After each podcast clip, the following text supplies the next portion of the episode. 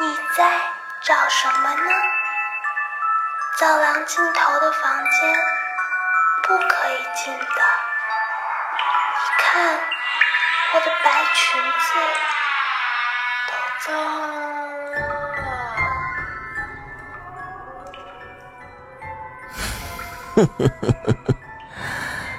你们好。咱们今天要讲的故事叫做《木匠断生死》。在我们山区，土葬还是占主流的，因而有本事造棺材的木匠在乡下是很吃香的。我们村就有一个会造棺材的老木匠，他姓朱。但大伙不称他的姓直接尊他老木匠。村里人讲，老木匠造棺时能断棺材主人命数，传奇的故事非常的多。下面，我就给大家讲两段。有一年，我们村有个叫王年雄的人，在山上砍柴，不小心跌入深渊，摔成重伤。被人发现，送到镇卫生院的时候，已经是奄奄一息了。医生看过之后直摇头，表示无力回天，劝慰家属趁尚有气息赶紧抬回家，不然不能进家门了。乡下是有规矩的，凡是死在外面的人，丧是不能放在自家屋里的，在乡下。一般人过了花甲的年纪才开始置办棺材。王年雄才四十八岁，自然没有棺材。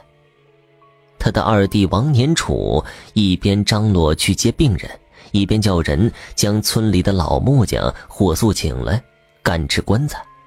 老木匠赶到王家，谁也没有想到，老木匠进门看了第一块料一斧头之后。却把斧头往地上一扔，说要回家种地去。王年楚一听就急了，以为是自己怠慢了老木匠，惹得生了气，说了几大箩筐的好话。老木匠仍是不理睬，仍是坚持要回家去干农活。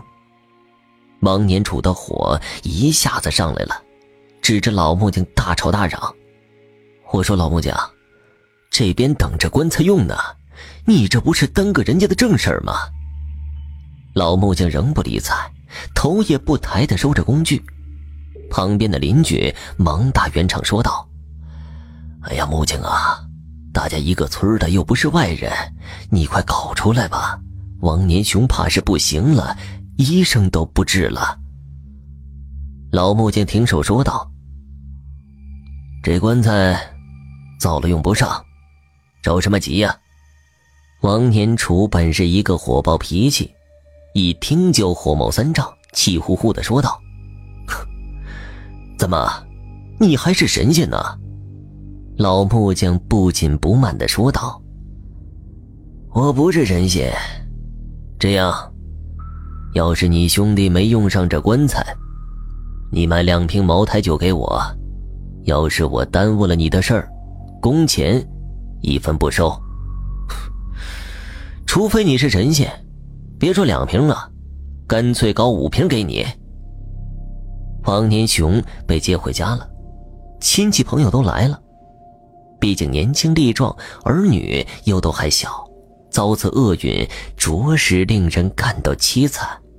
一时间，家里的人哭成一团。老木匠在一旁也不说什么，不紧不慢地干着手上的活等到了下午。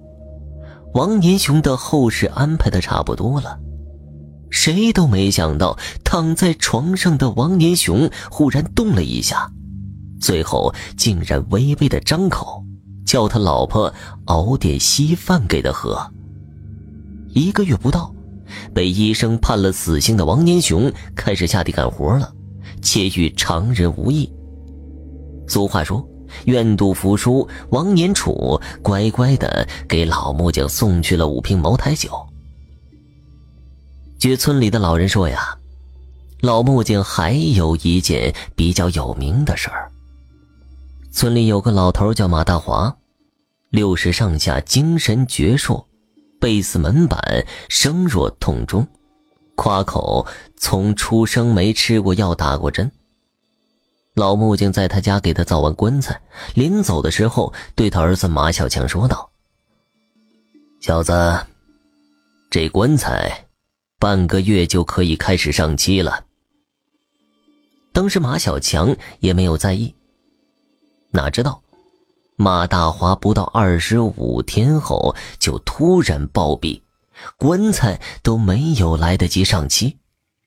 马小强有点生气了，背后常对人说道：“哼，都说那老木匠有本事，我看都是蒙人的。”有一天，喝醉酒后，老木匠在村头碰到了马小强。老木匠对他说道：“我跟你说过，你爸的寿材半个月就可以上漆了。确实说过，但是你说的是半个月开始上漆。”老木匠淡淡的说道：“那漆好之后，差不多要几天才能干呢？你算一下你爸走的时间，看我是不是蒙对了？”马小强仔细一回味，信得五体投地。这棺材断生死是玄机，还是迷信？至今已经成为了一个谜。好了，听众朋友，本集播讲完毕，感谢您的收听。